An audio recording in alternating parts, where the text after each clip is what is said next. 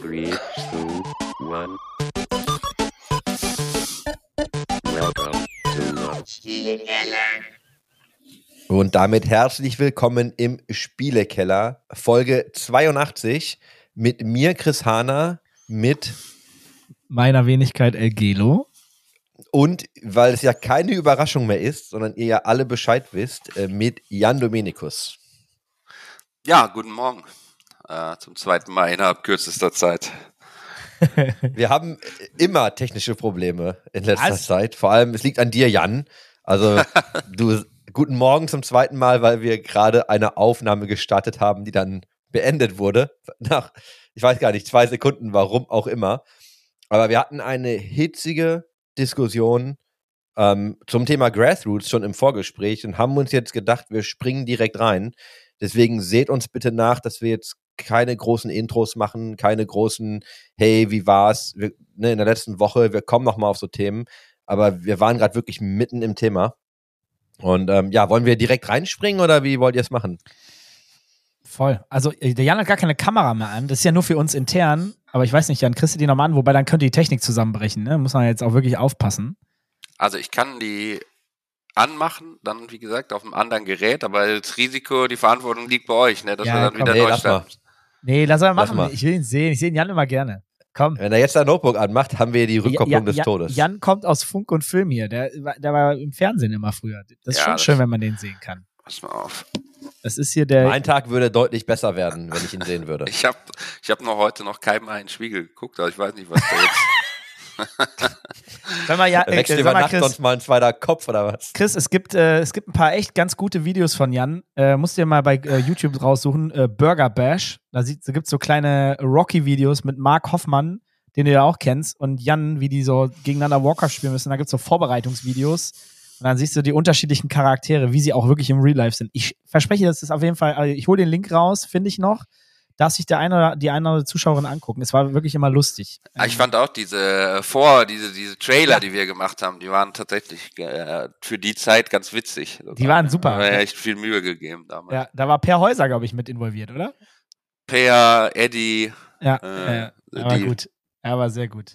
So, du, du, äh, der fährt noch das Notebook hoch, ne? Wahrscheinlich. Nee, kommt Also, gerade. pass auf, Ja. ich oute mich in der Zwischenzeit. Während Jan hier den äh, technischen Untergang vorbereitet, äh, oute ich mich einfach mal. Ich weiß nicht, wie es dir geht, Dennis, und ich weiß nicht, wie es vielen anderen Leuten geht, aber ich muss ja sagen, ich bin ja tatsächlich einer der Menschen, die das äh, Mouseboards Rebranding gefeiert haben, weil ich das alte Logo nie so richtig gecheckt habe. Also ich sehe natürlich einen Mauskopf da drin und ne, man kann ja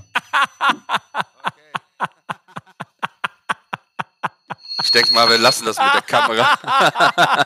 Lass das bitte genauso drin. Das ist okay. Das finde ich vollkommen in Ordnung. Das ist super. Das ist jetzt, genauso lassen wir das. Okay, hat die Kamera wieder ausgemacht, jetzt hören wir wieder alles gut.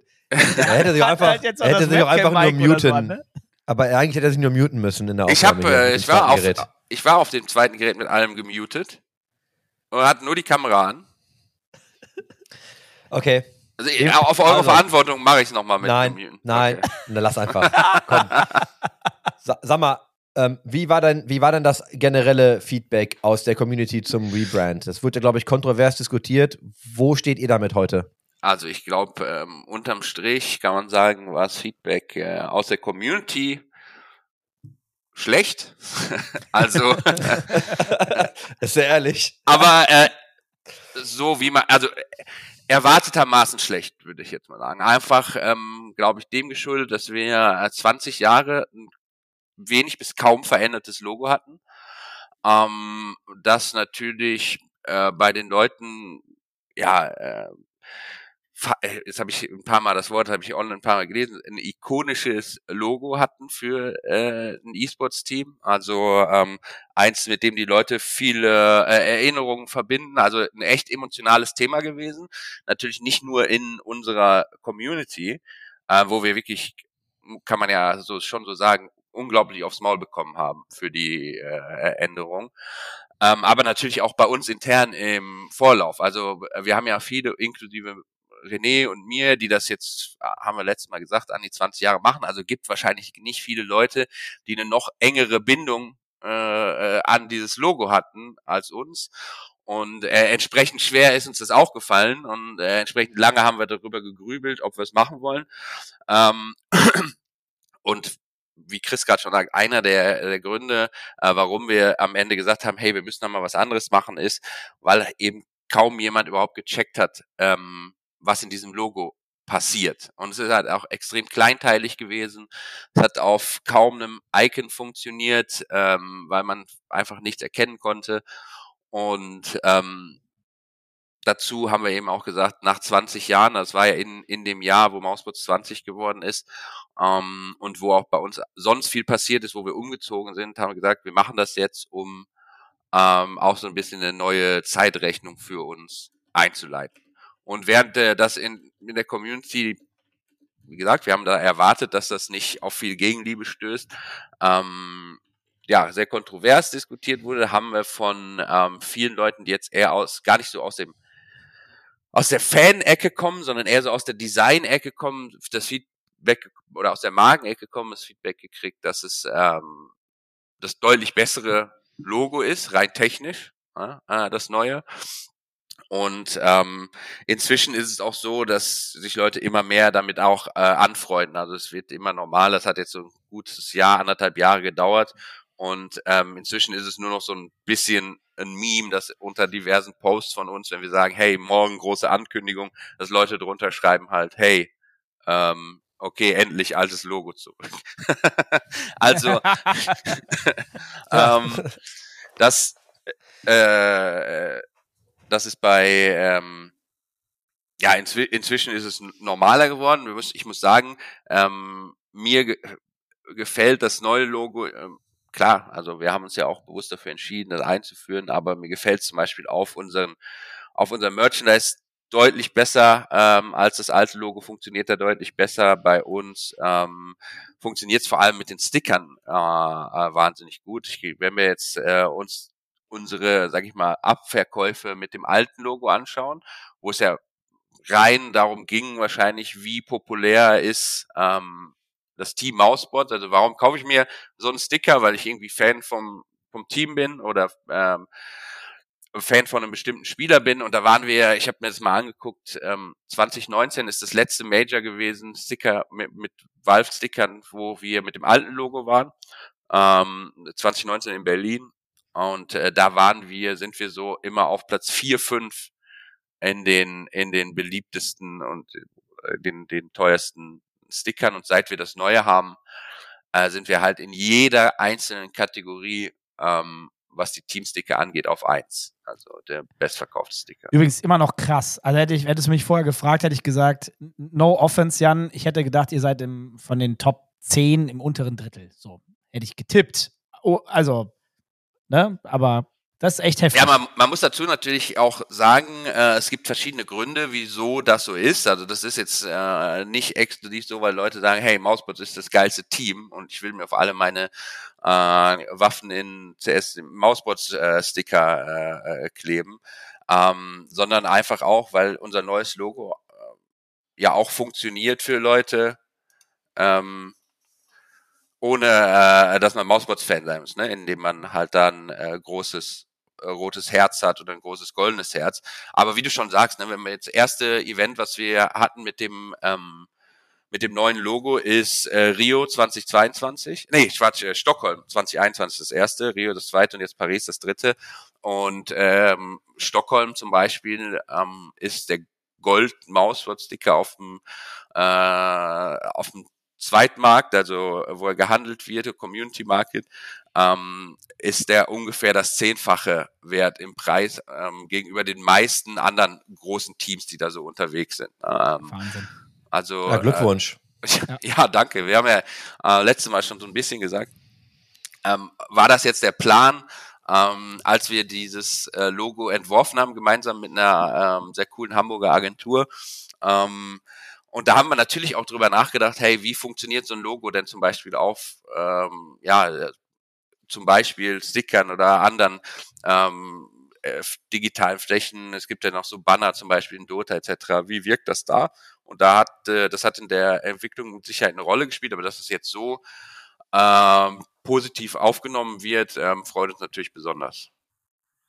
Ja, ich mag ja auch cleane Designs ganz gern und du siehst ja schon so einen Trend dahin. Wir haben ja vorhin ganz kurz mal auch angesprochen, das alte Fnatic-Logo zum Beispiel, was ja viele Leute gar nicht auf dem Schirm hatten, ne? bevor der Rebrand irgendwie kam. Jetzt sieht's ja, jetzt ist ja ein bisschen stilisierter, aber das alte Fnatic-Logo mit diesen ganzen geschwungenen Strichen und so, das ist ja das Logo gewesen so viele Jahre, weil da einfach Fnatic steht, ne? Da Ja. ist ein F drin, da ist ein T drin, da ist ein I drin, da ist ein C drin und so, da sind ja diese ganzen Buchstaben drin. Und das hatte auch irgendwie, das hatten erstaunlich wenig Leute auf dem Schirm. Und ich musste mir aber auch erstmal äh, die Erklärung abholen, bevor ich gecheckt habe, warum das Logo aussieht, wie es aussieht. Und bei Maus war es immer so, ich erkenne natürlich diesen Mauskopf oder ich glaube ihn zu erkennen, aber ich fand es auch immer sehr geschwungen, es war sehr verspielt. Und ich finde das Neue ist einfach sehr, ne, sehr geradlinig. Ähm, wie du sagst, hat so ein bisschen was vielleicht von einem Herzen, aber ist halt einfach so eine Maus, erkennt man da halt drin oder halt eher eine Ratte. Ähm, aber das ist halt, ne, man, also man erkennt einen Naga, möchte ich sagen. Und das, ich finde es einfach, ja, ist viel mehr auf den Punkt. Wenn es natürlich auf Stickern und anderen Dingen so gut funktioniert, ist natürlich mega gut, ne? Also Glück gehabt, wenn es nicht beabsichtigt war. Also, es, äh, wie gesagt, war schon natürlich beabsichtigt, dass es äh, auf diesen Flächen gut funktioniert. Dass es jetzt so gut äh, funktioniert, äh, haben wir vielleicht gehofft, aber jetzt auch nicht erwartet. Aber ge genau wie du sagst, ne, Fnatic-Logo ähm, wusste ich bis eben, bis du es gesagt hast, nicht, obwohl ich das Logo auch seit 15 Jahren oder was äh, äh, erkenne. Äh, du hast mir dieses lustige Bild geschickt mit der Maus, mit dem Eis in der Hand. Das ist witzigerweise eins von den Bildern, das, die wir benutzt haben, ähm, also das ist ein Strichmännchen, da ist der, der Mauskopf, das alte Logo oben drauf und das, um zu symbolisieren, wo der, wo das Maul von der Maus ist und die Augen hat das halt so eine Eistüte in der Hand. Ne? Ähm, das ist eins von den Bildern, äh, die wir benutzt haben, um eben äh, in diesem Prozess äh, zu zeigen, wo die Probleme von diesem Logo sind, dass sowas wirklich notwendig ist, damit Leute raffen, so ist der Kopf äh, in diese Richtung äh, guckt die Maus und viele Leute sagen, ach so, ja, jetzt schnell ich das zum ersten Mal. Ne? Das habe ich vorher überhaupt noch nie gesehen. Und ähm, genauso, wir haben äh, 20 Leuten, glaube ich, aus unserer Community so ein paar Aufgaben mit dem Logo gegeben, dass die das nachzeichnen sollen. Also da sind Sachen bei rausgekommen. Kein Mensch konnte das äh, nachzeichnen. Und jetzt bei unserem neuen Logo ist eben so, da ist äh, ne, klar, der, der Kopf von der Maus äh, zu sehen, da ist ein großes M drin zu sehen und da ist ein Herz drin zu sehen. Das sieht jeder auf den ersten Blick. Und ähm, ja, jetzt nach anderthalb Jahren würde ich sagen, ist auf jeden Fall eine gute Entscheidung und wir sind alle sehr happy damit. Boah, es, es gab damals, es ist ganz witzig, es gab ähm, als Fnatic, ich glaube, das war 2015, also da war ich auf jeden Fall da, da haben die ja so viele Späße in Counter-Strike mit der Tech 9 gemacht. Und dann hat irgend so ein äh, findiger Kopf hat ein äh, Fnatic-Logo entwickelt, wo quasi das, du hast dieses geschwungene Fnatic-Logo, da hat aber jemand den Lauf von der Tech 9 eingearbeitet. Ja. Und also äh, ich hätte damals, wir wollten unbedingt Merchandise damit machen. Ne? Wir hatten so viele geile Sachen, die wir damit hätten machen können. Ähm, wurde sich dann aber gegen entschieden, weil es halt ne, nicht on-brand ist in dem Sinne. Und äh, fand ich super schade, ne? weil ich glaube, so ein bisschen Flexibilität wäre auch manchmal geil. Ähm, pass auf, ich will gar nicht, weil wir diverten komplett. Wir haben den letzten Podcast mit dir beendet und du hast gesagt, boah, eigentlich schade, wir hatten noch irgendwie eine Million Themen und Grassroots hast du ganz viele Gespräche zu mit Dennis und findest immer super spannend und würdest du gerne thematisieren. Jetzt haben wir vor ungefähr einer Viertelstunde, als wir angefangen haben, gesagt, wir steigen direkt ein, haben jetzt äh, über andere coole Dinge gesprochen. Lass uns mal auf das Grassroots-Thema kommen. Und du hast ja beim letzten Mal auch so ein bisschen ähm, einfach mal offengelegt, ne? So wie, wie ihr auch arbeitet und was ihr so macht an, an der Basis, will ich es jetzt mal nennen, ne, für den E-Sports.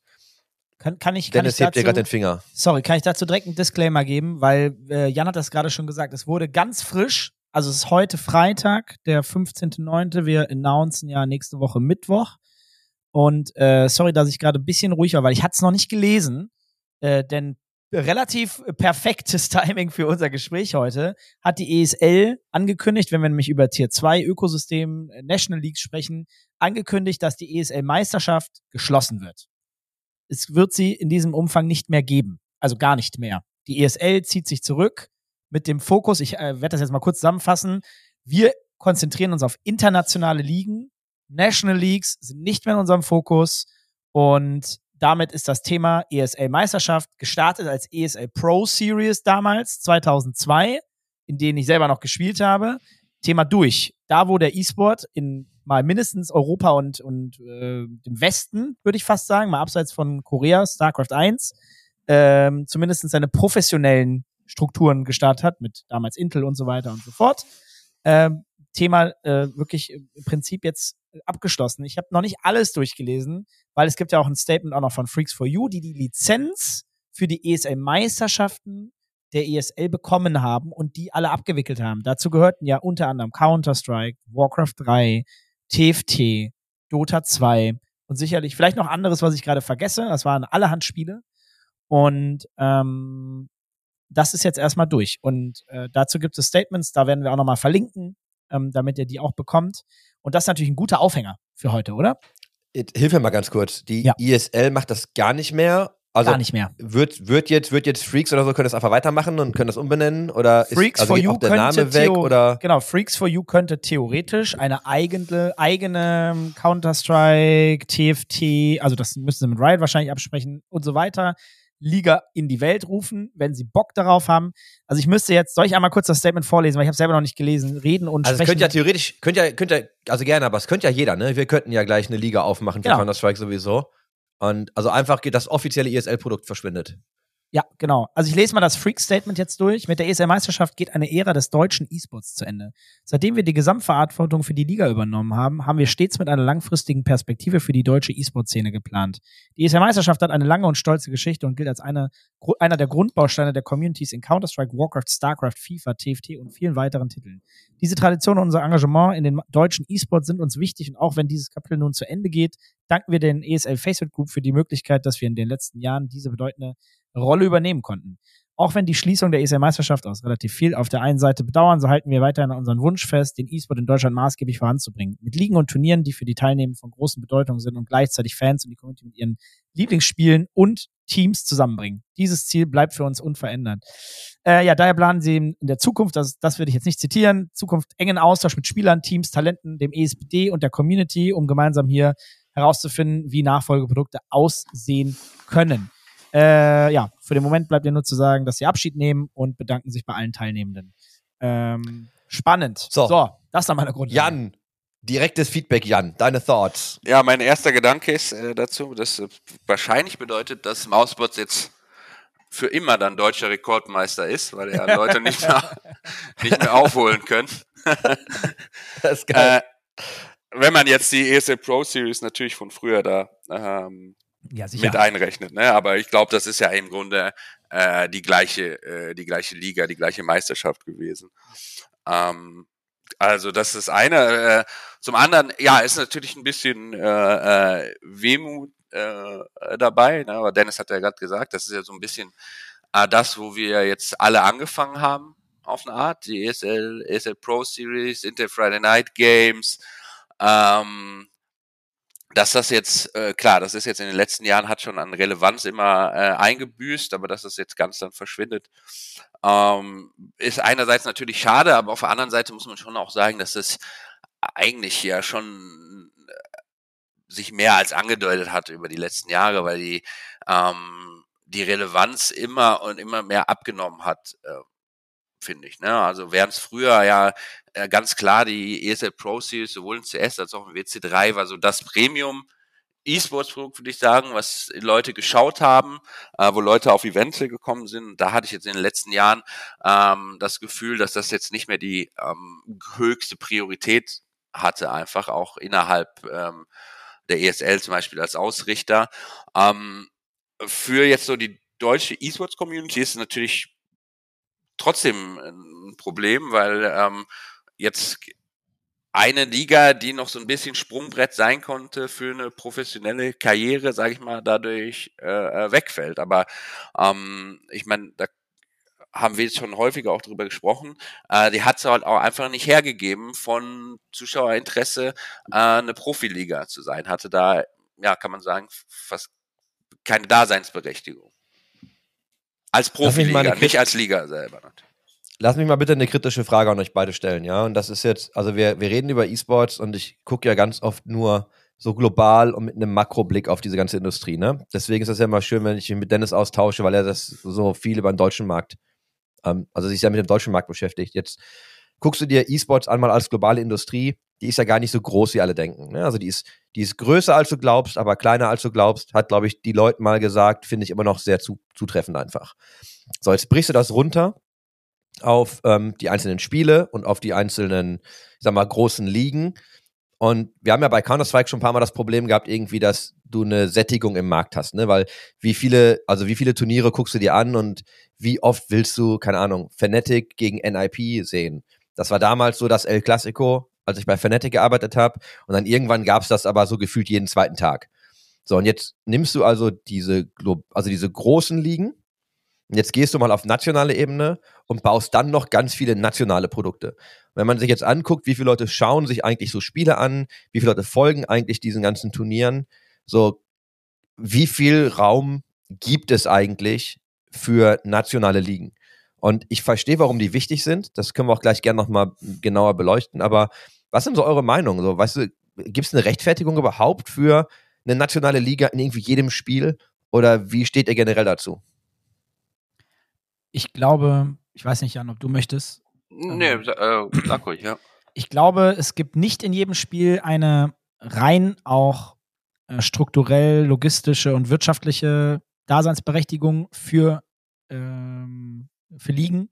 Das hängt halt schon von dem Potenzial des Spiels ab. Ich würde jetzt einem League of Legends oder einem Counter-Strike äh, CSGO oder Counter-Strike 2 deutlich mehr Daseinsberechtigung im deutschen Markt geben als einem TFT oder einem Warcraft 3 oder einem StarCraft 2 oder anderen Spielen, einfach durch das Potenzial der Größe, der schieren Möglichkeit, Masse anzuziehen. Und ähm, auf der anderen Seite, ich meine, wir sind uns, glaube ich, alle einig, dass es sehr wichtig ist, ob es jetzt nationale Ligen sind oder kleinere Ligen zu haben, die unter den Top-Ligen sind, um natürlich auch Nachwuchs zu fördern. Aber ich glaube ebenso immer noch daran, lokal Ligen zu haben, also im, im Dachbereich, um Fandom aufzubauen, um Leute auf Offline-Events zu bringen, um gemeinsam Spaß zu haben und seinem Team an, sein Team anzufeuern.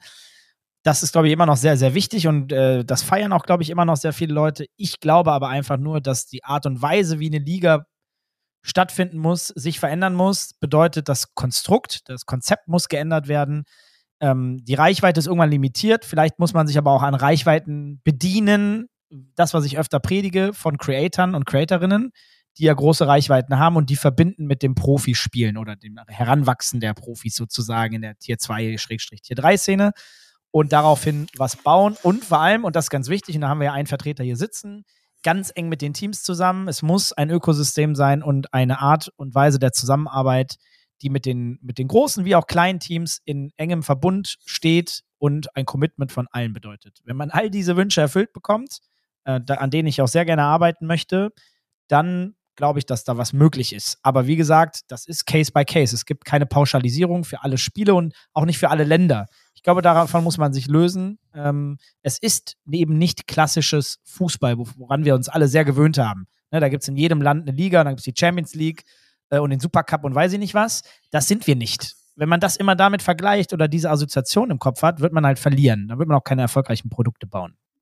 Ja, ich äh, kann hier nur zustimmen. Also genau dieses ähm, dieses Konstrukt oder diese Struktur, die ja ähm, gerade bei den nationalen Ligen der ESL und mit den Ligen, die dann darüber kommt dann die Challenger-Ebene mit so Dreamhack Opens und darüber kommt dann ähm, sowas wie die ESL Pro League und, und IEM und Co. Und das ist ja schon sehr angelehnt an ähm, Strukturen aus dem Fußball äh, zum Beispiel oder aus dem Basketball, wo es eine nationale Liga gibt und dann die Besten daraus kommen auf eine Ebene darüber. Ähm, und da muss man sagen, das hat einfach so nicht funktioniert, weil so funktioniert halt einfach dann E-Sports nicht. Ne? Also da ähm, äh, bilden sich dann Teams äh, auf eine auf eine andere Art und Weise, als sie die, als sie vielleicht im Fußball wachsen. Und ähm, ich glaube, darunter hat dann auch ganz extrem die Aufmerksamkeit äh, gelitten, die dann so eine Liga in Deutschland bekommen hat.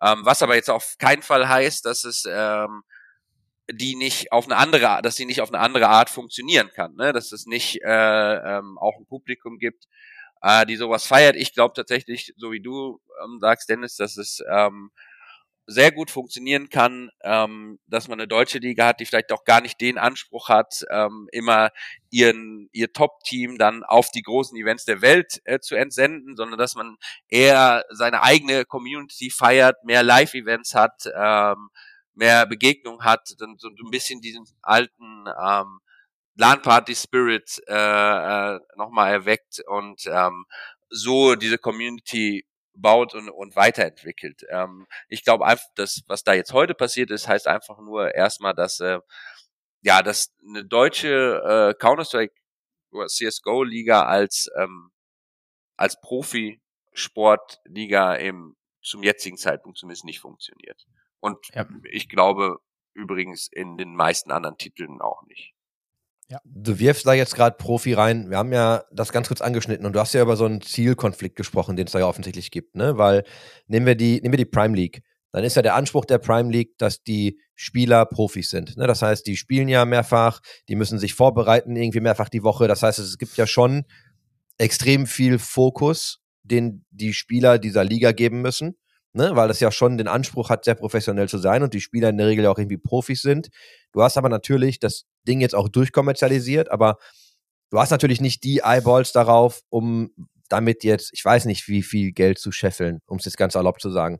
Das heißt, du hast da so ein bisschen diesen Zielkonflikt zwischen, du brauchst den Fokus, du musst dich darauf konzentrieren. Das heißt, die Ambition ist ja immer auf, vielleicht ist das mal ein Sprungbrett. Auf der anderen Seite steht aber eine ja, ich würde jetzt einfach sagen, nicht ausgereifte Monetarisierung. Und da will ich niemandem auf die Füße treten. Das meine ich einfach nur im Sinne von, ne, du wirst da jetzt kein, keine Ahnung, Fußballprofi mit oder du wirst damit kein LEC-Profi, was so Gehaltssprünge angeht, ne, weil es da Unterschiede gibt. Das ist ja ein Zielkonflikt auch für Teams, ne, weil der Anspruch ist, hey, bau ein Profiteam, aber übrigens, wir können das nicht bezahlen wie ein Profiteam. Wie ja. geht ihr denn auch als Team damit um? Ja, Prime League ist natürlich genau so ein Thema, ähm, mit dem wir uns äh, viel beschäftigen. Ähm, und da, also wenn wir jetzt zum Beispiel die Prime League anschauen, ja, die äh, sind natürlich, haben natürlich den Anspruch, äh, äh, Profi äh, zu sein, rein was die Anforderungen angeht. Die Prime League versteht sich und, äh, und wird ja auch in diesem Riot-Ökosystem so äh, positioniert, dass eben da regelmäßig Spieler den Sprung in die LEC äh, schaffen, also auf einen auf einen Top-Niveau. Das geht natürlich ähm, auch am besten, wenn man vorher schon unter professionellen Bedingungen arbeitet. Aber ähm, hast natürlich recht, dass es ähm, schwierig ist, einen, eine Profiliga zu betreiben als Teams, die aus meiner Sicht zwei, ähm, zwei, zwei große Probleme hat. Ähm, und zwar ist es auf der einen Seite, dass es eben dein Wachstum sehr begrenzt ist, dadurch, dass es eben keine Möglichkeit gibt, äh, aus dieser Liga irgendwie ähm, aufzusteigen und auf die wirklich großen Turniere ähm, zu kommen.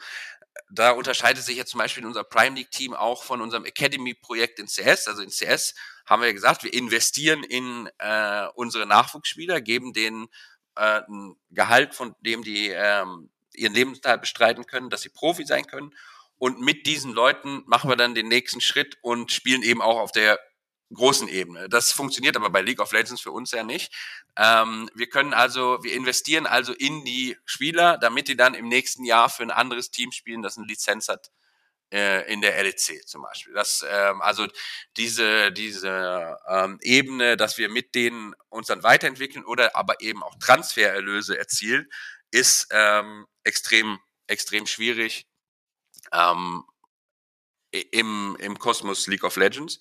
Und das Zweite ist eben, dass wir als eine Mannschaft, an die die Erwartung gestellt wird, Profi-Sportmannschaft zu sein, in der Liga spielen, die ähm, ja für uns, sag ich mal, äh, vielleicht nicht die gleichen Möglichkeiten äh, der Monetarisierung bietet, wie es jetzt in anderen Titeln ist. Also wir spielen da, wir können unser eigenes Jersey vermarkten, ähm, und ähm, Inhalte rund um unsere Spieler vermarkten, aber die wirklichen Premium-Plätze ähm, und die wirklich guten Inventare liegen alle bei der Liga.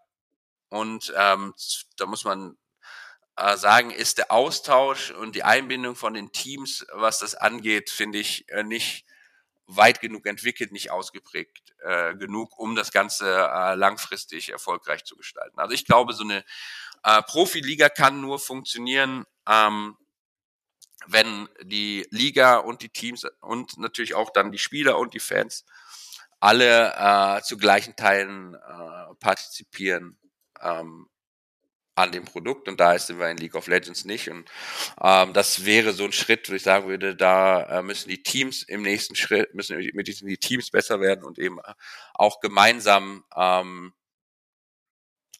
auftreten und gemeinsam mit der Liga eben äh, da nach Lösungen suchen. Ich will auch nur ganz kurz einmal reinschieben. Also mir geht es da gar nicht primär um die Prime League ne, oder wer es macht, sondern es war einfach nur mal ein Beispiel, weißt du, um zu gucken, wie, wie welche Strukturen gibt es eigentlich und wie sind die entwickelt. Also ich glaube, dass es unheimlich schwierig ist, so ein Produkt zu bauen und so ein Produkt, ne, wie Dennis gerade sagt, auch wirtschaftlich zu betreiben. Also es war gar kein Bashing gegen irgendwen. Auf der anderen Seite, und das ist nochmal ein anderer Kommentar dazu, ich glaube, dass dadurch, dass wir diese Strukturen haben und diese Ligen, schaffen wir uns natürlich in Europa, und da gehe ich jetzt auch raus aus Deutschland, schauen wir das europäisch an, weil es diese Strukturen ja in vielen Ländern gibt in Europa. Ich glaube, das ist ein Riesenvorteil, ähm, zum Beispiel der, der EU und der ähm, you know, LEC im Vergleich zur LCS dann, weil wir einfach einen Talentpool schaffen, der extrem wichtig ist. Ne? Das heißt, du brauchst ja eigentlich auch immer diese frischen Talente, die du dann in deine Teams funneln kannst. Ne? Ich glaube, das Hauptproblem ist nur, wie baut man das Jetzt sage ich, jetzt kommt so Bullshit-Bingo, ne? Wie baut man das irgendwie sustainable? Und zwar für alle Parteien. Da habe ich gar keine Lösung zu. Ich sehe halt immer nur, dass die Leute sich viele Spiele auch nicht anschauen, einfach weil es qualitativ auch vielleicht nicht das ist, was man sehen will. Und das meine ich auch gar nicht abwerten. Ne? Du hast natürlich, du bist Fan von meinetwegen Eintracht Spandau, guckst dir das an, die spielen in der Prime League super. Aber es gibt ja auch einfach viele, viele andere Liga-Konstrukte, ne? gerade bei Counter-Strike, wo du ja den Skillunterschied auch einfach siehst. Ne? Und dann ist immer die Frage, ist die Qualität der Spiele eigentlich auch hoch genug, um viele Eyeballs zu ziehen. Und ich will da gar nicht so negativ klingen, aber es sind so Dinge, die haben wir schon tausendmal so andiskutiert und ich weiß nicht, wie ihr dazu steht. Ne? Also wir brauchen das, aber es ist halt unheimlich schwer, das zu bauen. Und ich glaube, das ist ja immer so dieser Zielkonflikt, in, in dem wir uns befinden, in ganz vielen Spielen. Ja, 100, also äh, gebe ich dir ähm, auch äh, äh, komplett, äh, komplett recht. So für, um, um jetzt mal bei League äh, zu bleiben, aber es funktioniert ja auch für Valorant ist es zum Beispiel genauso.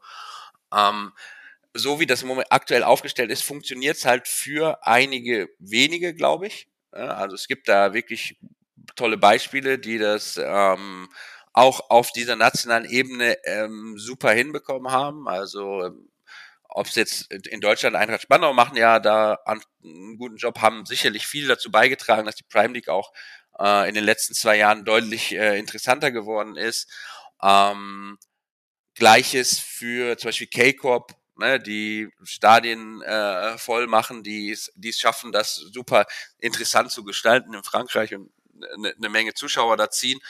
Aber das ähm, es gibt halt in, in der Prime League auch nicht zehn Eintracht Spandaus und äh, nicht zehn K-Corps, sondern muss ja irgendwie schaffen, das so aufzustellen, dass es für alle, äh, die daran teilnehmen, partizipieren. Und ähm, ich habe ehrlicherweise auch noch keine gute Lösung dafür gefunden. Ich glaube, das ist halt äh, tatsächlich dieses, ähm, deswegen bin ich auch kein Fan davon, dieses Gesamt, diese gesamte Struktur, dass es nach oben abgeschlossen ist. Ja, ähm, äh, grenzt halt extrem ein in, in verschiedenen äh, Wegen in der Entwicklung. Also es äh, schränkt extrem ein in den Stories, die erzählt werden können. Also die Stories wie, sag mal, Big 2017 und 2018 ähm, aus dem Nichts auf so eine 15.000 Zuschauerbühne äh, in Köln funktioniert nicht, die äh, gibt's nicht, die oder eine Gamer Legion äh, Story, die auch mehr oder weniger aus dem Nichts jetzt in Paris da im Finale waren ähm, oder die OG-Story von Dota,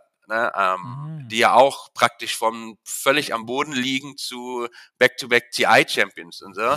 Die dafür ist halt dieses ähm, System, das Riot anwendet, nicht gemacht. Es hat dann im Gegensatz dazu vielleicht andere Vorteile, ne? mehr Stabilität, mehr Struktur für die Teams, die tatsächlich in diesen abgeschlossenen Profi- oder Championship-Ebenen sind. Aber für alle darunter gibt es bis jetzt halt noch keine gute Lösung, ähm, wie man das Ganze nachhaltig gestalten kann. Ähm, und äh, da liegt es, glaube ich, dann tatsächlich an den Teams selber, die darin sind, ähm, gemeinsam mit dem Veranstalter eben Modelle zu finden, äh, wie man es aufstellen kann. Weil ich glaube, die Phase, wo man sagt, hey, wir als Teams, wir investieren jetzt äh, zwei, drei Jahre da rein und dann wachsen wir zusammen und dann am Ende wird das für uns alles funktionieren, wenn die Zuschauer da sind. Ich glaube, die Illusion ähm, ist den meisten inzwischen genommen worden, dass das so funktionieren kann. Dennis, wie macht ihr das denn für Valorant? Also habt ihr, welche, welche Ansätze habt ihr da und also wie versucht ihr das zu lösen? Ja, wir machen ja fairerweise nur den Unterbau, ne? Das darf man auch noch nicht so ganz vergessen. Das, also eigentlich ist das die Tier 3-Szene, wenn man so möchte. Ähm, noch mal schwerer zu vermarkten ist als die Tier 2-Szene, weil da hast du wirklich keine Profis drin. Ähm, und auch die Organisationen sind oft, oft sind es gar keine Profi-Organisationen. Ne? Also nicht mal da bist du auf einem Level, wo du dann ähm, auf eine andere Art und Weise zusammenarbeiten kannst, wo andere Reichweiten möglich sind, andere Ressourcen möglich sind. Grundsätzlich ist ja Tier 3-Szene für mich ist halt sehr hands-on, sehr nah, sehr community-driven, ne? weil da hast du halt ja viele Teams, die spielen können. Da geht es ja viel um Play und weniger, also gerade für Riot weniger um Streaming, mehr um Masse, die spielt. Ähm, das schaffst du halt durch viele Community-Begegnungen, weil da feiern die Leute es halt, wenn sie offline spielen können. Ne? Was wir halt geschaffen haben, ist halt sehr viel Offline-Partizipierung in der Female- und der Male-Szene. Das heißt, die Offline-Events sind immer sehr gut besucht. Ähm, und vor allem gibt es relativ viele. Dafür ist die Szene sehr dankbar. Aber auch da, ne, ohne große Reichweiten, ist halt super schwer zu vermarkten. Und es ist trotzdem relativ teuer, sobald du halt Offline-Events machst. Ne? Also Kannst du mal ein ähm, paar Zahlen, kannst du mal ein paar Zahlen geben? Also wie viele Leute kommen zu den Events? Wie viele Leute schauen sich so diese Spiele an? Einfach mal so fürs ähm, Gefühl. Ja, ich glaube, also wir sind meistens ausverkauft oder ich glaube sogar immer. Wir haben immer ein limitiertes Ticketing. Das sind so 500 Leute ungefähr, Pi mal Daumen. Ne? Mehr sind dann tatsächlich nicht, weil es einfach dann entweder nicht passt äh, oder nicht mehr Möglichkeiten hergibt. Ähm, das sind Ticketings, die Leute dann kaufen für eine schmale Mark, äh, sich das dann angucken. Also nur, nur, um das einmal einzuschieben, sorry, wenn ich jetzt immer ins Wort falle, ja, aber äh, das, das Studio in, äh, also das Activision Blizzard Studio hat ja auch, glaube ich, nur 450 Plätze. Und ich glaube, mehr als 500 Leute kriegst du auch nicht ins LCS Studio, wenn ich jetzt nicht lüge. Ja, ja, das Also zu regulären sein, Spieltagen. Ja. Da sind bei euch natürlich wahrscheinlich nicht nur reguläre Spieltage, genau, aber genau. Einfach, einfach mal für den Vergleich. Ne? Also ja, es ist auch ja. nicht so, dass du, es ist auch nicht so, dass du bei League of Legends immer weißt du, 15, 20, 30.000 Leute in so eine Halle kriegst. Ne? Korrekt. Das, korrekt. Sind dann, also, das sind dann die, die Mega-Events. Ja, genau. Das sind natürlich auch die größeren Events, die sind mehrmals im Jahr schon. Ne? Du hast dann irgendwie Project V Finals ein paar Mal im Jahr. Dann hast du mittlerweile auch Project Queens Finals, wo dann auch wirklich die Frauenszene dann nochmal unterstützt wird, wo dann auch nochmal, da kommen Status heute natürlich schon nochmal ein Stück weniger Leute, einfach weil die Szene noch nicht so weit entwickelt ist. Ne? Aber trotzdem ist da jetzt auch eine Szene, da kommen dann auch offline von mir ist dann 100, 150 Leute hin äh, oder vielleicht auch 200. Ähm, das heißt, da ist schon ein Entwicklungspotenzial, aber immer mit großem Aufwand. Ne? Sobald du offline was äh, produzierst und dann auch eine richtige Live-Show machst, egal wie low budget du sie machst, es wird immer relativ teuer sein. Irgendjemand muss das alles organisieren, die Location äh, fertig machen, eine Produktion dafür hinstellen und die Erwartungshaltungen sind auch da schon immer relativ hoch. Und ich glaube, da haben wir ja auch so ein Desync. Ich glaube, das ist ja eine der Themen, über die man auch sprechen sollte. Wie hoch können denn bei den Zahlen die Erwartungshaltungen in der Szene sein, also auch von Teams, gegenüber der Realität? was ist denn machbar mit den Ressourcen, die man hat. Und ähm, irgendeiner muss ja auch immer schuld sein, wenn es nicht so geil ist, wie man sich gerne wünscht. Und klar, in, in, dem Fall ist es wahrscheinlich oft der äh, Tournament Organizer, ne, weil der hätte ja viel geiler machen können. Ähm, das ist äh, für Professional Broadcast und Events bei Tier 3 Szene wird es schon sehr, sehr schwer. Bei Tier 2 Szene bin ich der festen Überzeugung, du hast so viele große Teams, dass wenn du dich zusammensetzt, kannst du was Geiles auf die Beine stellen. In der Tier 3 Szene glaube ich, der Anspruch noch ein bisschen zu hoch. Es müsste eher noch mehr wirklich ums Play gehen. Also die Leute dürfen daran schnuppern, vielleicht mal irgendwann so semi-professionell in Tier 2-Szene zu sein. Aber da geht es halt darum, um sich, sich zu beweisen, viel zu spielen, äh, die richtigen Leute um sich herum zu finden, um dann in die Tier 2-Szene vorzustoßen, um dann die ersten Erfahrungen zu machen. Äh, also das, was wir eigentlich in der Tier 3-Szene gerade machen, sollten wir in der Tier 2-Szene machen. Mehr. Ne? Also mehr Offline-Happenings, äh, mit den Teams enger zusammen, Creator mehr einbinden. Das sind so meine Gedanken für die Zukunft. Und ja, da müssen Sachen mehr verbunden werden, ne? auch von uns, logischerweise. Ja, denke ich, äh, also es ist ja genau was ähm, wir als Teams ähm, auch in der Vergangenheit immer wieder äh, überlegt haben und wo ich glaube, wo es ein, ein echt großes Interesse gibt von den ähm, verschiedenen Mannschaften, ob es jetzt Prime League ist oder ob es Valorant ist, ähm, weil ne, wir haben jetzt viel darüber äh, geredet, was irgendwie nicht so gut funktioniert und was schwierig ist und so richtig gute Lösungen hatten wir ja trotzdem nicht. Ähm, und ich glaube, dass das der Weg in Zukunft sein kann oder auf jeden Fall eine Weiterentwicklung sein kann, dass ähm, wir eben wesentlich mehr Live-Events machen. Und ich weiß von vielen Teams, ob es jetzt ähm, bei dir ist Dennis oder ähm, ob es bei SK Gaming ist oder bei Big ist oder bei, bei Spandau ist. Bei uns ist es, wir sagen, hey, lass uns äh, viel regelmäßiger Live-Events machen. Es muss jetzt gar nicht das äh, große ähm, vier Teams äh, Final Event sein, was ultra produziert ist. Aber lass doch mal äh, diese einzelnen kleinen Rivalitäten, die es da gibt. Wir haben Hamburger äh, in Anführungsstrichen Derby mit zwei Hamburger Teams, mit Unicorns, mit uns. Wir würden das äh, super gerne mal irgendwie dann einfach live spielen, dass man, da müssen ja nicht 2000 Leute kommen, aber wenn da dann die äh, Hamburger League of Legends Community einen regelmäßigen Treffpunkt hat, zu der sie kommen kann, äh, wo sie das ein bisschen feiern kann, ähm, natürlich die, das große League of Legends Derby zwischen äh, Big und Eintracht Spandau, die würden es mit Sicherheit auch viel regelmäßiger live machen. In Köln gibt's äh, mit SK eine Location, wo man was machen kann. Und ähm, ich glaube, das könnte das dem Ganzen nochmal äh, viel mehr Schwung geben, wenn man das ähm, eben deutlich anfassbarer macht für die ja bestehende Community. Also, dass es in Deutschland viele Leute gibt, die League of Legends feiern und äh, auch gern bereit sind, ähm, diese Events zu besuchen, das steht ja außer Frage. Man muss halt nur äh, interessanter gestalten als jede Woche ähm, die gleichen Teams, die gegeneinander online ihre Matches austragen. Ja, und du brauchst ja da auch wieder halbwegs Strukturen, ne? Wenn wir jetzt wieder bei der zum Beispiel Prime League bleiben und du sagst jetzt so SK Venue, ich habe gehört, in Hamburg gibt es da auch noch ein paar coole Sachen bald.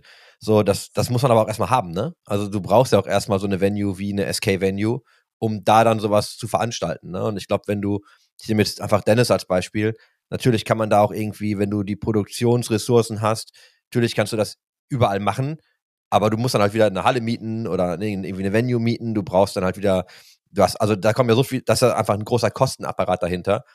Und der muss halt finanziert werden. Ne? Das heißt, die Frage ist, glaube ich, wie kann man denn Anreize schaffen? Also irgendeiner muss ja eh erstmal, glaube ich, in Vorleistung gehen und investieren. Aber wie kriegt man es denn hin, diese Anreize zu schaffen, dass sich Leute da auch einfach, also weißt du, die, die sich da schon dafür interessieren, dass sie diese Anlaufstellen auch einfach bekommen, ne? Und dann wahrscheinlich mit einer gewissen Regelmäßigkeit. Also ich glaube, du musst alle, also es gibt ja glücklicherweise, wie Jan schon sagte, genügend Locations in Deutschland und auch Teams, die schon Teamhäuser oder richtige Venues haben, plus die Experience. Es gibt noch das Level, ne? Also es gibt, es gibt noch ein paar andere Locations in Deutschland, die nicht alle habe ich tatsächlich auf dem Schirm. Da gibt es noch was in Frankfurt, dann öffnet jetzt gerade was in Dortmund.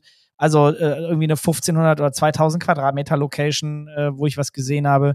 Da ist schon, da sind schon eine Menge Venues und ich glaube, ich habe auch gerade noch mal parallel ein paar Sachen mit aufgeschrieben, weil ich meine das ja schon ernst, dass ich da äh, Interesse habe und immer wieder im Austausch bin, ob es jetzt mit dem Jan ist, ob es jetzt mit dem äh, Daniel, Grüße gehen raus an von Big oder Eintracht Spandau. Also man spricht ja schon mit Alex, habe ich gestern noch telefoniert über Tier 2 Szene. Also da, da redet, also von SK haben wir vor kurzem noch im Podcast gehabt. Das sind ja alles Leute, die Interesse daran haben, irgendwie ein gutes äh, Ökosystem zu bauen und, und irgendwie auch zu partizipieren und zu sagen, hey, ich bin auch bereit. Und ich glaube, die, die Kunst muss halt sein, dass jeder irgendwie einen Teil der Aufgabe, der Verantwortung auch zu tragen hat. Nur dann kann es funktionieren, weil es eben nicht klassische Fußballstruktur ist, und ich finde es auch okay, wenn man mal wirklich ganz neue Strukturen denkt und auch mal wirklich komplett aufbricht und sagt, wir machen es ganz anders als vorher. Ähm, da denke ich sehr viel drauf rum. Ich sage, ich vertröste alle mal ein bisschen, sage, ich würde da gerne was machen, ähm, aber gib mir noch ein bisschen Zeit und alles muss irgendwie Step by Step funktionieren, weil ich glaube, niemand kann irgendwie drei Ligen irgendwie neu aufziehen und das alles mega geil machen äh, im Dachbereich. Da hat niemand die Ressourcen für, niemand auch die, die konzeptionelle Stärke, drei Ligen, die unterschiedlicher nicht sein können, ne? also in verschiedensten Spielen irgendwie zu bauen. Ähm, aber irgendwo ist mal anzufangen und mal zu beweisen, ist, glaube ich, der, das Wichtige. Und ich glaube, in Counter-Strike ist jetzt so ein Momentum, also so da ist jetzt so eine, da ist so ein Vakuum, da ist, da ist ein Platz, äh, um was auszuprobieren. Das schreiben die Leute ja auf Twitter, ne? Und da bin ich mal sehr gespannt, ähm, ob, ob sich die richtigen Leute nochmal zusammensetzen und äh, da was machen. Äh, ich finde es auf jeden Fall hochspannend. Würdest was, du da drauf springen? Auf jeden Fall was du sagst, ähm, mit den, mit den äh, Events, also Teams sind ja, äh, es gibt, wie Dennis sagt, viele Locations, die schon etabliert sind. Dann kommen, bei uns, unsere kommt jetzt äh, dazu im nächsten Jahr, die wir nutzen wollen für Heimspiele. SK hat was. Äh, in Berlin gibt's diverse.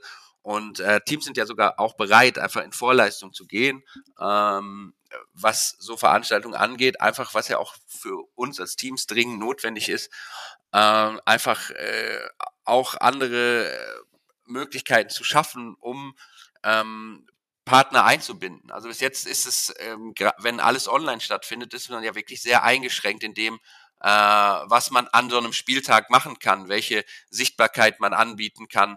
Und äh, wenn du dann Live-Events äh, hast und ähm, dann äh, gibt es ja ganz andere Möglichkeiten, ähm, sowohl mit deinen Fans äh, zu interagieren, als auch mit deinen äh, Partnern äh, gemeinsam was auf die Beine zu stellen. Also da könnte man auch, also äh, auch wieder analog zum Stadion-Erlebnis aus dem Fußball. Aber das geht uns ja zumindest in, in Deutschland völlig ab. Und ähm, ich glaube, äh, bei, bei vielen Teams läuft man damit offene Türen ein.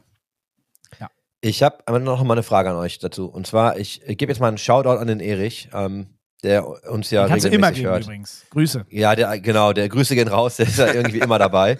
Gibt auch immer, nein, gibt auch immer sehr gutes Feedback, gibt auch sehr kritisches Feedback, aber immer konstruktiv und positiv. Ähm, also danke an der Stelle. Ich krieg den Fall vielleicht nicht mehr ganz zusammen, aber ich glaube mich daran zu erinnern, dass wenn wir über das Grassroots-Thema sprechen, bei ihm auch immer aufkam, dann machen sie halt eine LAN-Party und dann würden sie gerne ein kleines Turnier veranstalten und dann dürfen sie das nicht. Weißt du, weil sie ja irgendwie auch, glaube ich, ein Preisgeld rausgeben wollen oder so, oder weil dann ich weiß nicht mehr ganz genau, wie die Konstellation war. Ich weiß halt nur, dass sie gewisse Dinge dann nicht durften, weil dann natürlich ein Publisher sagt, nee.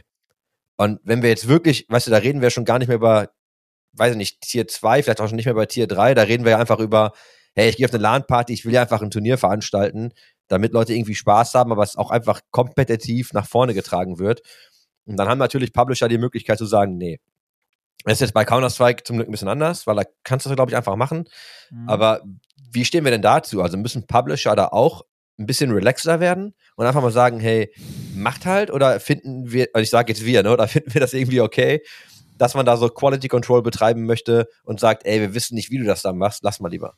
Also ich hab da äh, gestern ähm, was zu gelesen, ich weiß nicht, ob ihr das äh, auch mitbekommen habt. Gestern gab es ja dazu einen relativ großen Blogpost von Valve zu dem einem ähnlichen, vielleicht nicht auf dem Grassroots-Level, aber ähm, zu dem zu dem Thema in Dota. Und ich finde den Approach, den Valve dabei hat zu ihren Events in CS und in Dota, ähm, ist eigentlich ziemlich cool, ähm, weil die immer eher sagen, wir lassen äh, das Ganze mal entwickeln und wir beobachten das. Und ähm, wenn das für alle gut funktioniert, was da passiert, dann greifen wir gar nicht ein, dann lassen wir ähm, da eine äh, bunte Wiese und jeder kann äh, das Event machen, was für ihn irgendwie in dem Moment passend erscheint, auf welcher Ebene. Und wir greifen dann nur ein, ähm, wenn wir glauben, dass es alles nicht mehr zum Wohle äh, dieser ganzen Community dieses Spiels beiträgt. Was ja in CS zum Beispiel passiert ist, wo sie dann gesagt haben, pass mal auf, ähm, so funktioniert das für uns nicht. Wir wollen da wieder eine vielfältigere Landschaft haben. Wir glauben, das ist jetzt nicht zum Wohle der Spieler, deswegen ändern wir das jetzt. Und in Dota kam ja auch gestern der Post und äh, da ist ja, ähm, Moment, ich gucke mal gerade rein, ob ich äh, spontan finde. Ähm, weil der Satz, den Satz finde ich, fand ich eigentlich ganz, äh, ganz cool. Äh, da haben sie gesagt, so wie, oder jetzt frei übersetzt, haben sie gesagt, so wie das jetzt in letzter Zeit von uns äh, vorgegeben war, ähm, hat es nicht zum, zu der Entwicklung beigetragen und wir ähm, wollen wieder wie in 2017, ähm, äh, was zuletzt war oder in den Jahren davor, ähm, ein offeneres System haben, wo jeder die Kreat in, äh, seine Kreativität ausleben kann, wo jeder das Event machen kann, äh, äh, was er möchte und wir äh, greifen da nicht weiter ein, wir unterstützen es eben nur mit unseren großen Flagship-Events ähm, äh, am Ende des Jahres. Genau, hier sagen die. Ähm, bevor das jetzt alles in zu enge Rahmenbedingungen gequetscht war, gab es da nur, there was a beautiful unregulated insanity to it all. Casual house parties and oyster prize pools coexisted alongside the Asia Championship and the one-off invitation. Und ähm, ja, ich finde, das ist ein, ein, Ansatz, den andere Publisher vielleicht auch verfolgen können, weil das ja eben genau das, was ähm, der Erich hat, äh, erlauben würde, ne? dass du sowohl jetzt sagen kannst, hey, wir machen Köln Arena voll mit den besten Teams und Millionen Preispool, aber eben auch sagen kannst, ey, ich mache die ähm, äh, die, die Tech TV ähm, Events äh, mit, mit den Jungs hier vor Ort und ähm, das hat alles seine Daseinsberechtigung und dann hat sich ja auch herausgestellt, dass alles irgendwie ähm, auf eine Art und Weise äh, dann auch eine, eine, eine Community gefunden hat, die sich dafür interessiert. Also ich glaube grundsätzlich, ähm, ich, ne, ich, glaube, dass Riot sich schon Mühe gibt, dass solche Dinge passieren, also so Local äh, Amateur Sachen, dass man auch auf LANs irgendwie Turniere spielen kann. So ist meine Erfahrung zumindest. Aber auch da, ne, die Ressourcen sind immer limitiert, auch bei den Publishern. Da hast du irgendwie eine Person für 100 Anfragen. Good luck, äh, denke ich mir dann auch ganz oft. Deswegen, ich bin auch bei Jan. Ein bisschen mehr Freedom ähm, wäre, glaube ich, wahrscheinlich für alle vorteilhaft, um mehr coolen Stuff zu machen, auch in der Amateurszene. Und ähm, ja, ich, da ich ein großer Freund von einem offenen Ökosystem bin, das war ja schon immer so. Ne? Also ich war schon immer ein großer Fan davon. Ähm, Finde das grundsätzlich sehr gut, wobei ich äh, vom International nie so der größte Fan war, ehrlicherweise. Ich finde es krass. Das Event finde ich überkrass. Aber ich finde auch gleichzeitig, dass das ein bisschen too much war. Das hat das Produkt einfach zu groß gemacht und alles andere darunter zu irrelevant. Ich erinnere mich an die alten Mauszeiten, glaube ich, äh, noch mit Jengis. Ihr habt, immer, ihr habt immer irgendein Team kurz vor International gekauft und gehofft zu gewinnen. Äh, so das ist in meinem Kopf gespeichert. Ja, das ist doch so ein Meme. Und danach Kick. Ja, ja, genau. immer kurz vom TI irgendjemanden gesigned, äh, nichts gerissen beim TI, wieder gekickt und nächstes das gleiche. Äh, war tatsächlich nie so, aber wir sind in der Dota, in der Dota Community immer noch äh, äh dafür bekannt ähm, das so zu machen. Komisch. Deswegen verfolgen wir äh, äh, verfol ist tatsächlich ein, äh, ein Thema zum Beispiel. Ähm, wieso wollen wir als Mausbots äh, oder wieso machen wir nicht Dota äh, bisher?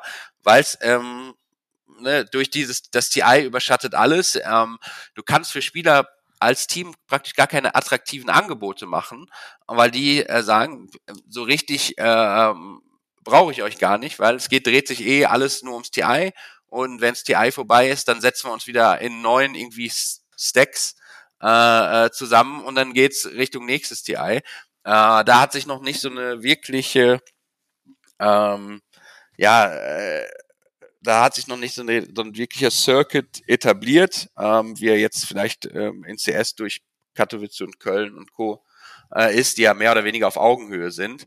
Ähm, also da gebe ich dir recht, das ist bei, bei Dota mit dem TI, das überschattet alles schon. Ähm, aber ja, dadurch, dass es jetzt im nächsten Jahr wieder so ein bisschen aufbrechen wollen und mehr Standalone-Events erlauben wollen, dafür mehr Platz im Kalender machen wollen, wird Dota vielleicht auch wieder interessanter für, für mehr Teams und dann kommt da auch Bewegung rein. Du hast das jetzt so scherzhaft gesagt, ne? Aber das, was du gerade für Maus beschrieben hast, ist ja eigentlich für mich Dota 2, ne? Die Teams setzen sich zusammen, spielen fürs TI, schaffen es irgendwie nicht, ähm, disbanden alle, setzen sich dann, wie du sagst, in Stacks neu zusammen und versuchen es im nächsten Jahr wieder. Da ist ja wahrgenommen sehr wenig Stabilität. Und ich glaube, dass, genau was du gerade noch gesagt hast, dass wahrscheinlich das auch der Grund ja ist, ne? Vielleicht, warum Valve jetzt eingreift und sagt, okay, wir, wir wollen eigentlich wieder ein paar coole Sachen drumherum haben nur es ist natürlich echt so, dass das TI, du siehst es ja auch immer mit den Preisgeldern, das ist ja ganz nett, aber das ist ja einmal im Jahr so richtig dicken Media-Bass und dann wird es ja den Rest des Jahres irgendwie extrem ruhig um das Spiel, ne? Und dann geht es immer wieder los, wenn das TI kommt. Und ich glaube, das ähm, versuchen sie zu fixen und das sollten sie aber, glaube ich, einfach auch fixen, wenn das Spiel unterjährig mehr Relevanz haben möchte. Das, äh, ich glaube, das ist Valve auch ähm, bewusst, ich meine jetzt, ich habe die Zahlen nicht im Kopf, aber ich meine, der, ähm, der Battle Pass, den die gemacht haben, war im letzten Jahr auch nicht mehr so, also der ist ja normal in den Jahren davor teilweise drei, vier Monate heiß gelaufen vor einem TI. Ähm, und die, die, was war die Preisgelder dann insgesamt auf was, äh, 70 Millionen insgesamt, die da ausgeschüttet worden sind oder so im, im höchsten Jahr ähm, wenn ich da jetzt nicht ganz äh, falsch liege, aber ich glaube, die haben das im, im letzten Jahr schon ein klein bisschen ähm, versucht anzugleichen, dass eben das TI zwar immer noch, äh, das ist natürlich das Highlight des Jahres in Dota, keine Frage, und man freut sich drauf, ist ja jetzt auch nächsten Monat wieder, ähm, aber dass es für die Teams und für die Spieler vor allem äh, das ganze Jahr über äh, äh, Wettbewerb gibt, dass es ähm, das ganze Jahr über ein Interesse gibt aus der Community und äh, eben da mehr Events gibt, die da näher dran sind. Es gibt jetzt zum Beispiel Riyadh Masters, äh, war jetzt dieses Jahr mit 15 Millionen Preisgeld in ähm, äh, in Riyadh offensichtlich. ähm, da äh, kommt ja ein Event noch dazu und dann gibt's äh, ja hoffentlich nächstes Jahr noch ein paar weitere und dann ähm, hoffe ich, dass ähm, ja mehr Teams äh, da in Dota aktiv werden. Vielleicht das äh, wird ja auch für uns äh, spannend in Zukunft, weil wie du schon sagst, es gibt halt nur echt eine Handvoll, die da etabliert sind, irgendwie äh, ne, Liquid, die schon immer es geschafft haben, in Dota eine Rolle zu spielen oder Team Secret, äh, die da immer geschafft haben, eine Rolle zu spielen. Aber dann hört es auch fast schon auf, ne, auf, auf höchstem Niveau. Also, ja, also es, wir drehen ja, wir drehen ja so ein bisschen, wir sind jetzt zwischenzeitlich zum T TI gewechselt. Äh, das ist wieder Top Tier 1, das, das teuerste Event oder wahrscheinlich eins der teuersten Events der Welt. Wir sind ja eigentlich so im Tier 2 Ökosystem ähm, gewesen, um da vielleicht nochmal kurz zurückzukommen. Ja. Ich darf ich da einmal kurz rein, weil ich Ah, ja, glaube, klar. warum wir, ich glaube auch, wie wir da drauf gekommen sind, ist ja nämlich, weil du mit, mit einem solchen Mega-Event ohne viel drumherum nimmst du dir ja eigentlich auch deine Tier 2 Szene, ne? Weil alles, was Tier 2 irgendwie ist, also ich glaube, alle Teams irgendwie Dota spielen und wahrscheinlich ist das jetzt übertrieben, ne? Aber overstating for effect. So, alle wollen ja das TI gewinnen. Und ansonsten, was da sagt keiner, ja, wir sind fein mit ein paar Majoren oder so, oder wir wollen dies und das machen, oder wir wollen einfach nur ein Team sein, das sustainable ist, so, wenn du Dota gefühlt dreht sich ja nur um das TI. Und ich glaube, dass das natürlich auch echt ein Problem ist für deine Tier 2 und Tier 3 Szene, weil was hast du sonst noch, ne? Und ich glaube, so kamen wir nämlich auch drauf. Also klar hilft das, wenn du dir ein bisschen mehr drum rumbaust. Und ich glaube, das, wie gesagt, das machen sie ja oder versuchen sie. Wäre auch, glaube ich, wünschenswert für das Spiel. Aber das wäre so, wie wenn du, guck mal, bei Counter-Strike war es ja eine Zeit lang so, es gab so viele Turniere und Spiele, die Teams sind nur dahin gereist, wo es die meiste Kohle gab. Da wurden ja irgendwie diese ganzen, diese ganzen Events nur über die Preispools geregelt. So, das ist ja auch totale Scheiße eigentlich. Ne, weil Ja. Dann, dann hast du einfach gar keine Möglichkeit, auch vielleicht andere Dinge zu etablieren, weil eh, da, ne, ich, ich muss eh so viel spielen und es gab bei jedem zweiten Tag ein anderes Spiel. So, äh, ist natürlich schön, dass du so ein offenes Ökosystem hast, kann natürlich dann aber auch hinderlich sein, wenn du entweder zu wenig oder viel zu viel hast, ne? Und ich glaube, das ist ja auch genau diese Schwierigkeit. Wie etabliert man denn eine schöne Tier-2-Szene? Ne? Dass sich das aber auch lohnt für die Leute. Und du nicht sagst, ja, okay, weißt du, wir machen hier fünf Mark und dann am TI holen wir uns das Geld. Ja.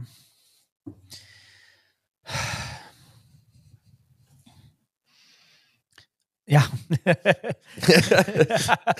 Ich, weiß noch nicht, ob das, also ich hoffe, dass ihr mir da folgen könnt. Ne? Ich weiß noch nicht, ob Ja, das alles äh, so, so sinnig ist, aber das sind so immer meine Gedanken dazu. Ne? Und ich glaube, wie gesagt, so Dota hat ein Peak im Jahr. Bei Ja. Counter-Strike hast du natürlich jetzt deutlich mehr Peaks, aber du hast dann ja noch irgendwie Starladder, du hast Blast, du hast die ISL. Und wenn, wenn die jetzt zum Beispiel Valve sagt, wie auch immer das jetzt ausformuliert wird, wenn sie halt sagen, ja, es gibt halt keine Special Relationships mehr irgendwie zwischen den TOs und den Teams, so, dann bin ich total gespannt, was das mit der Szene macht, ne? Ja. Ja, ich auch. Voll. Ja. Wäre auch schlecht, wenn nicht. Nein, aber ich ähm, grundsätzlich, wie gesagt, glaube ich, dass ähm, das eigentlich der der richtige Weg ist. Äh, So sind wir ja ursprünglich darauf gekommen, ne, dass ähm, äh, Valve eben gesagt hat, hier pass mal auf, da gab's die äh, Beautiful äh, Insanity zu dem äh, und die die wilde äh, die wilde weite Welt äh, von Dota und ich glaube, äh, das eine eine Kombination aus beiden, ne, eben eine, eine Fläche zu bieten als Publisher ähm, für jeden, der ein Turnier machen will, äh, gepaart mit irgendwie ein bisschen äh, Governance äh, von von oben, was Valve ja dann zum Beispiel auch in CS gemacht hat, ist ein ist ein ganz guter Weg, damit sich das entwickeln kann. Und ich weiß, ich habe es jetzt auch schon häufig gesagt, aber ähm, ich glaube, dass es in CS ja ganz gut funktionierte, weil da ist es ja jetzt auch nicht mehr so, ähm, dass es, äh, dass du kommen kannst, sag, hey, ich mache jetzt hier ein 20 Millionen Event im August und jedes Team kommt angerannt, sondern ähm, so Events wie Köln, die haben ein eigenes Prestige entwickelt, dass jeder äh, äh, will dort teilnehmen. Also es hat sich, äh, finde ich, dieses Ökosystem über Jahre äh, äh, super entwickelt und ähm, dann mit der Ebene darunter ähm, müssen wir jetzt halt schauen, wie wir das auf einer ähm, nationalen Ebene hinkriegen, indem wir auch einfach vielleicht solche Events äh, auf die Beine stellen, wo die Leute sagen, hey, im Juni ähm, ist immer der, äh, keine Ahnung, der, der der Valorant-Pokal äh, mit dem äh, Finalevent in Krefeld oder in Hamburg oder wo auch immer. Und da freue ich mich jedes Jahr drauf, äh, da hinzugehen, um vielleicht die besten deutschen Spieler zu sehen, aber eben auch um die ähm, Valorant Creator äh, zu treffen und um als als Community Fest äh, äh, dahin zu gehen, dass wir es eben schaffen, auch für Deutschland solche äh, Veranstaltungen zu entwickeln und zu etablieren. Und da äh, ne, ist jetzt wieder die Frage, ist das äh, oder da ist eben die Hoffnung, dass sowas dann eben auch erlaubt und gewünscht ist von vom Publisher. Ja, beides. Es, also grundsätzlich glaube ich, äh, Chris, wenn wir so über E-Sports Winter gesprochen und ne, es kommt langsam und jetzt man sieht mit so die so jetzt, jetzt kommen so die Sachen und, und es kommen die Veränderungen und äh, ich finde es so super gut, dass jetzt Veränderungen kommen, weil es wird jetzt Zeit, dass sich im Ökosystem was verändert. Ne? Ich drop mal so ein paar Sätze. Gibt so, äh, gibt so äh, Influencer-Agenturen, die sagen, ja, ey, ich verstehe euer Ökosystem überhaupt gar nicht. Jeder einzelne meiner Creator hat mehr Reichweite als die Liga. So, mal teilweise übertrieben gesagt. Teilweise, aber auch nur. Und teilweise stimmt es. Und mhm. ich glaube, das Ökosystem muss halt auseinandergebrochen werden und neu zusammengesetzt werden. Ich glaube, einige aus der E-Sport-Szene sind sehr verwöhnt, haben lange Zeit mit viel Geld hantieren dürfen, auch in, auch, also in unteren Ligen. Ne? Wir reden jetzt nicht nur Tier 1, wo es teilweise ja noch berechtigt ist. Wenn der Jan sagt, dass sie wahrscheinlich irgendwie mit, mit Profit irgendwie rausgehen aus dem Jahr, dann wird ja irgendwie das auch berechtigt sein, dass Leute viel Geld verdienen können in der Tier 1-Szene, je nach Spiel aber äh, in der Tier 2 und Szene auf gar keinen Fall, weil die Masse oder die, die Monetarisierung halt Status heute überhaupt nicht funktioniert. Ähm, und dann trotzdem Leute kommen mit, ich möchte irgendwie, weiß ich nicht, 3000 Euro Bruttogehalt in der Tier 2 Szene bei 1000 Zuschauern oder so. Und also das mal 10 Leute oder so. Ne? Also das, das ist, ich verstehe, dass die Leute das Fulltime machen möchten und ich glaube, viele wollen das ja auch ermöglichen, aber das Ökosystem muss es ja auch hergeben, eine reine Wirtschaftlichkeit in Zeiten, wo kann, hier der Leitzins wurde wieder erhöht, also wo das Geld nicht auf die Straße geschmissen wird, sondern äh, die Kaufkraft eher nachlässt in der Regel, sollte man da halt äh, vielleicht doppelt drüber nachdenken. Und jetzt sind aber so harte Konsequenzen da, wie die Meisterschaften werden eingestellt, ähm, Teams disbanden oder investieren weniger Geld, dass die Leute dann vielleicht auch deswegen mal wach werden und vielleicht mal ihre Erwartungshaltung anpassen. Ich, also ich gönne jedem alles, aber ich glaube, es muss, und ich bin ein Fan davon, dass die Balance stimmt und es darf auch mal runter und mal hochgehen. Vor allen Dingen, wenn es runtergeht, darf man sich überlegen, wie es wieder hochgehen darf. Ein guter Zeitpunkt dafür. Finde ich. Ja, ich glaube auch da, ähm, dass die Erwartungshaltung von äh, vielen sagen, ne, Spielern zum Beispiel jetzt immer war, das muss äh, Vollzeit sein. Auch wenn ich in Deutschland in der ersten Liga bin, dann muss das Vollzeit sein. Ähm, und äh, da, äh, ich hatte da in, in letzter Zeit recht regelmäßig äh, Austausch mit Agenten, wo die gesagt haben, hey, wir haben Interesse an eurem Spieler für nächstes Jahr und äh, wir bieten euch äh, Summe XY und die sagen, ja, aber wie, davon kann der Spieler doch gar nicht leben. Und dann sage ja, wir gucken auch nur 800 Leute äh, zu, ne? Also äh, deswegen, dass der verstehe, habe natürlich großes Verständnis dafür, dass der das äh, Vollzeit machen will, aber so wie es da momentan aufgestellt ist, ähm, hast du vollkommen recht, äh, Dennis. Ähm, muss, müssen eine, einige da, glaube ich, äh, ja, äh, so ein bisschen wach werden und äh, der Realität ins Auge sehen, dass wir vielleicht noch nicht an einem Punkt sind, wo jeder, der in der höchsten deutschen Liga spielt, automatisch Vollprofi ist. Ähm, und hoffentlich kommen wir da dahin in den nächsten äh, drei, vier Jahren. Aber ja, der, da war äh, in den letzten Jahren, glaube ich, tatsächlich ähm, also der Wunsch der Vater des Gedanken, so ist das Sprichwort. Der Vater des Gedanken. wie, so wie, wie, wie summarisen wir das dann jetzt hier am Ende für den Moment? Ich glaube, es ist so. Gar nicht. Nee, wir, ne? wir lassen einfach alle Hörer ihre eigene Meinung sich bilden und äh, dürfen uns mit Feedback überschütten, wenn sie möchten. Also ich glaube, du hast es ja ganz gut gesagt, ne? Es gibt einen Umbruch, den muss es auch geben. Einige Sachen bleiben jetzt auf der Strecke. Vielleicht ist es bei einigen Dingen ne, mehr schade als bei anderen, aber das muss jetzt halt passieren. Dass die Meisterschaft eingestellt wird, hat mich echt überrascht. Also habe ich jetzt auch, habe ich ja jetzt hier gelernt heute. Ähm, hätte ich nicht gedacht, tatsächlich. Kann ich vielleicht sogar nachvollziehen und verstehen. aber weißt du, jetzt genau was du meintest, ne? es gab sehr viele Menschen und dann nehme ich jetzt mal die ISL raus oder die richtig großen TOs vielleicht. Aber es gab auch sehr viele andere, die mit extrem viel Geld hantieren durften, obwohl sie es vielleicht nicht hätten sollen. Ja. Und wir müssen einmal jetzt diesen Reset-Button drücken. Wir finden uns einmal neu und ich glaube dann, was, was Jan gesagt hat, ne, ähm, vielleicht müssen wir wirklich an den Punkt kommen, wo einfach auch klar ist, yo, du spielst bei einer höheren deutschen Liga, aber du bist halt einfach kein Profi, ne? Das ist so ein, so ein Part-Time-Job oder so. Noch nicht, Ähm, ne? aber das- Also ist vielleicht noch nicht. Ja, genau. Ja, ja, genau. Oder Also Einzelne für den- für den Moment. schon, ne? aber vielleicht schon eine Ja. Handvoll, aber noch nicht jeder in der Liga. Ne? Also, aber, aber der Gedanke ist ja immer, alle, die da spielen, sind Profis und machen dann nichts anderes mehr und so und leben dann, kaufen sich Ferraris und so, ne? Das ist ja immer so dieser Dream. Aber es ist ja, ist ja dieser Traum, ne? Und ich glaube, ähm, ja, damit habe ich es ja eigentlich zusammengefasst. Ich wollte einfach nur noch mal sagen, was ich von euch gehört habe und fand das eigentlich, ähm, ich finde das zutreffend. Also so ein Also Mini-Fazit vielleicht äh, auch nochmal, weil ich äh, ein bisschen äh, Sorge habe, dass das Ganze jetzt auch zu negativ äh, geklungen hat insgesamt. Ähm, ich glaube tatsächlich, auch wenn jetzt die ESL-Meisterschaft oder die Meisterschaft äh, erstmal so nicht weitergeht, dass es äh, Ligen in Deutschland und, und deutsche Wettbewerbe und Meisterschaften definitiv äh, äh, in Zukunft da sein werden, eine Daseinsberechtigung haben, die vielleicht anders aussehen werden, aber ich bin echt optimistisch, weil es in Deutschland echt viele gibt, äh, die bereit sind, da äh, äh, mitzumachen, mitzuwirken und Sachen auf die Beine zu stellen, ob es jetzt Take TV ist, ob es Freaks for You ist oder ob es auch halt viele sehr, sehr äh, engagierte Teams und, und Einzelpersonen und Spieler in Deutschland sind. Also ich äh, sehe da jetzt nicht irgendwie so ein Doomsday-Szenario, sondern bin da optimistisch, aber es muss halt irgendwie äh, ein bisschen frischer und innovativer werden. Und ich glaube, dafür ist jetzt das ein ganz guter, äh, ein ganz gutes Zeichen auch gewesen, dass wir äh, das vielleicht eine bisschen andere Herangehensweise brauchen.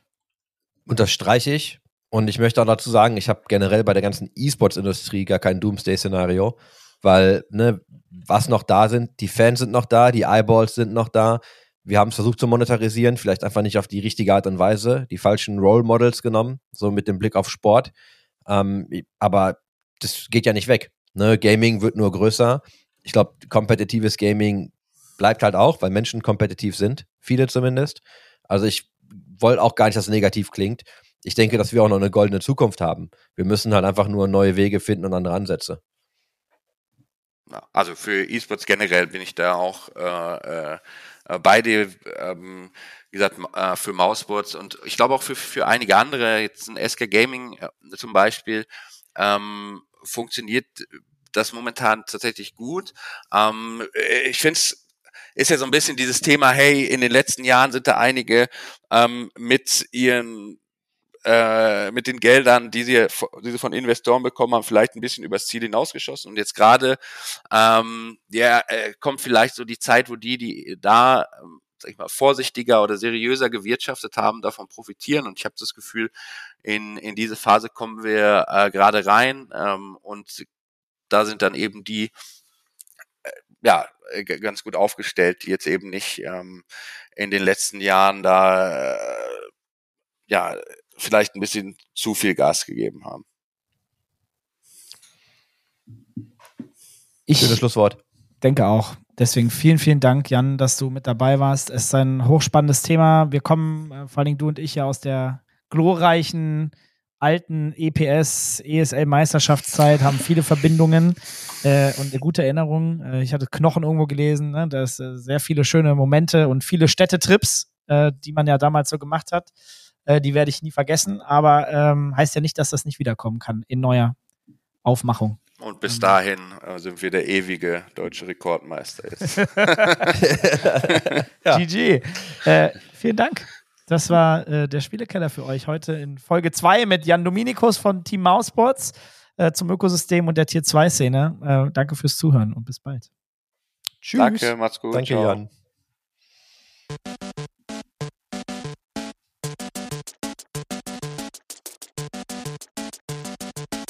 System shut down.